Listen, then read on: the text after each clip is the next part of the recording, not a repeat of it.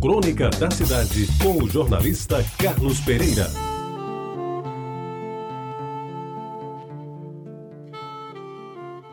Amigos ouvintes da Reta Bajara, Oswaldo, Gerson e Sam, Rubinho, Ávila e Juvenal, Paraguai, Eugeninho, Pirilo, Otávio e Braguinha.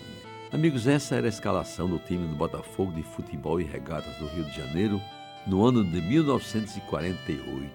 Os botafoguenses mais antigos, como eu, sabem de cor e salteada essa formação. Até porque era uma equipe quase invencível. Foi campeã carioca daquele ano e só não ficou invicta porque perdeu na primeira rodada para o modestíssimo time do São Cristóvão, pelo score humilhante de 4 a 0. Daí em diante só colecionou vitórias sucessivas, vencendo e bem todos os clássicos, inclusive o temido Vasco da Gama, duas vezes, uma em General Severiano, que era o campo do Botafogo, e uma em São Januário, que era o campo do Vasco.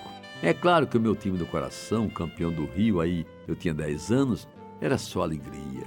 Dava gosto ver o Botafogo jogar, mas como não havia televisão ainda naquele tempo, a gente se contentava em ouvir a transmissão pela, das partidas pelo rádio.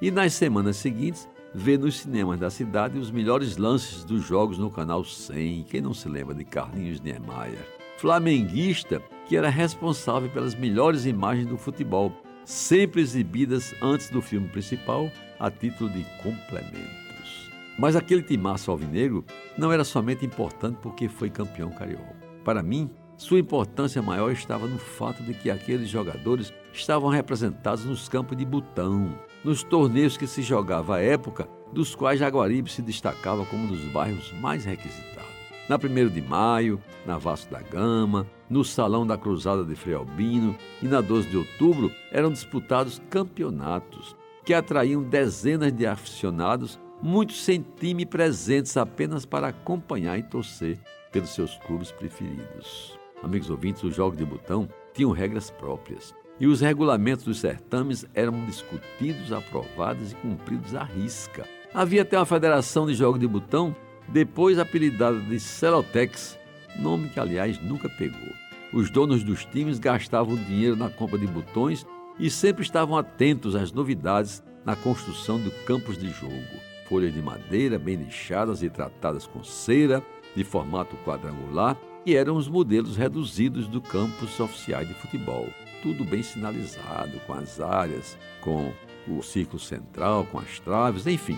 Os botões eram feitos de vidro, de chifre, de baquelite e até de quenga de coco. Quando aparecia um botão feito do tampo de relógio lanco que algum rico deixava no relojoeiro, era uma festa.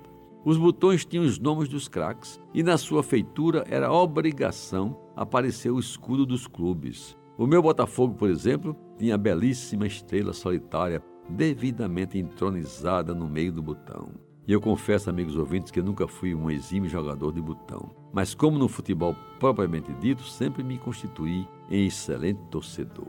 Assim, quando apareceu um outro time do Botafogo, de um companheiro de rua, cujos botões eram mais aplicados, talvez porque o jogador fosse melhor, não tive dúvidas. Recolhi os meus craques e passei a torcer por aqueles botões que tinham a mesma estrela solitária, porém com uma grande diferença. O centroavante era Heleno de Freitas, considerado um dos melhores jogadores daquele tempo, cujo mérito era marcar muitos gols e assim fazer com que o time ganhasse mais vezes. E hoje, tanto tempo depois, quando eu lembro dos saudosos campeonatos na casa de Agildo em Jaguari, só me resta recordar a escalação do meu Botafogo, campeão de 1948.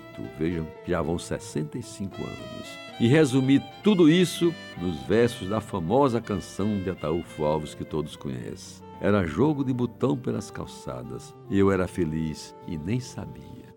Você ouviu Crônica da Cidade com o jornalista Carlos Pereira.